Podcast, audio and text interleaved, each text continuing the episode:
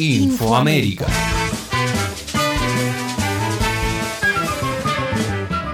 Perú, no a la obstrucción política del Congreso.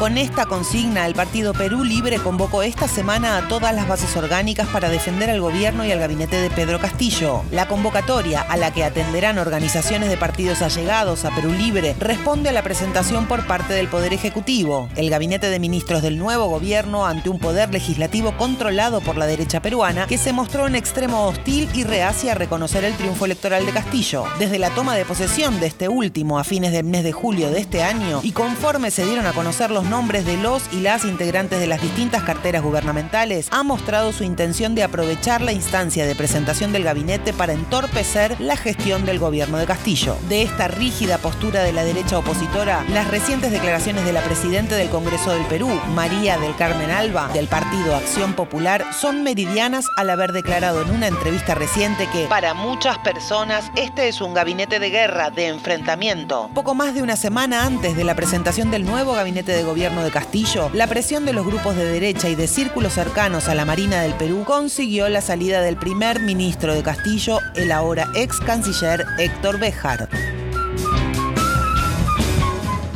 Brasil, Bolsonaro recargado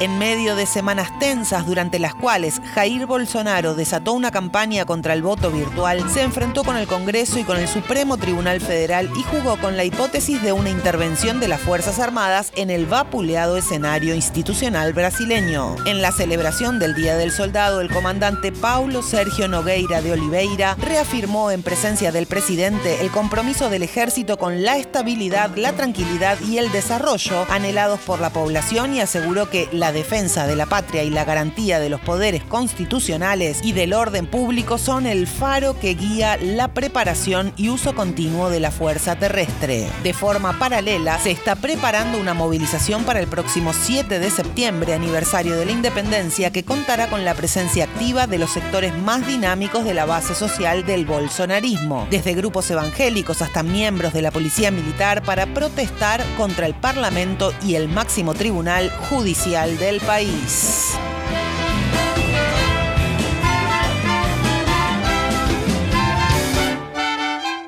Venezuela, gobierno bolivariano presentó informe sobre el bloqueo norteamericano ante Corte Penal Internacional.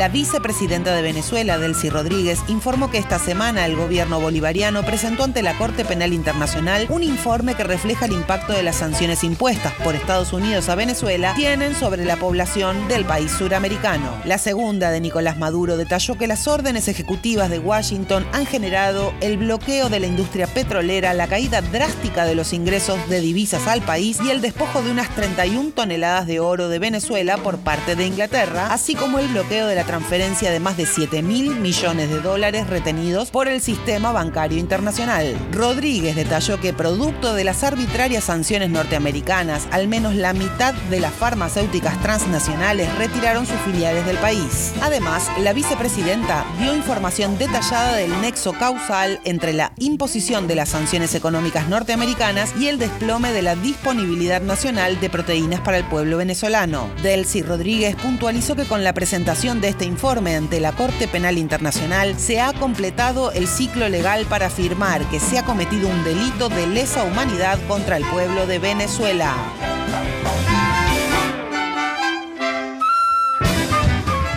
México-Ecuador. Presidente del Ecuador busca fortalecer relaciones con los Estados Unidos mexicanos.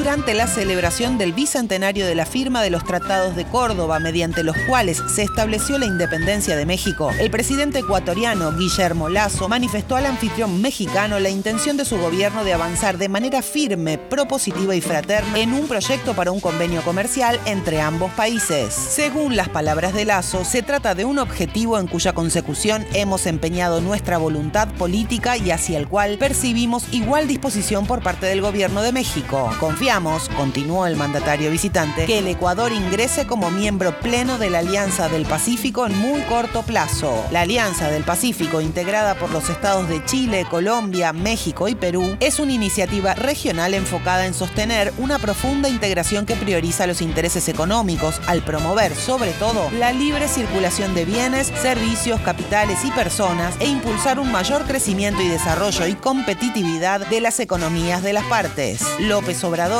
quien no se refirió al tema de la integración económica durante la ceremonia, hizo hincapié en la herencia de conquistas sociales, políticas de los pueblos y señaló que posteriormente se realizarían reuniones con el presidente Lazo para tratar asuntos relacionados con la economía, el comercio, el desarrollo y la cooperación entre nuestros pueblos. Infoamérica.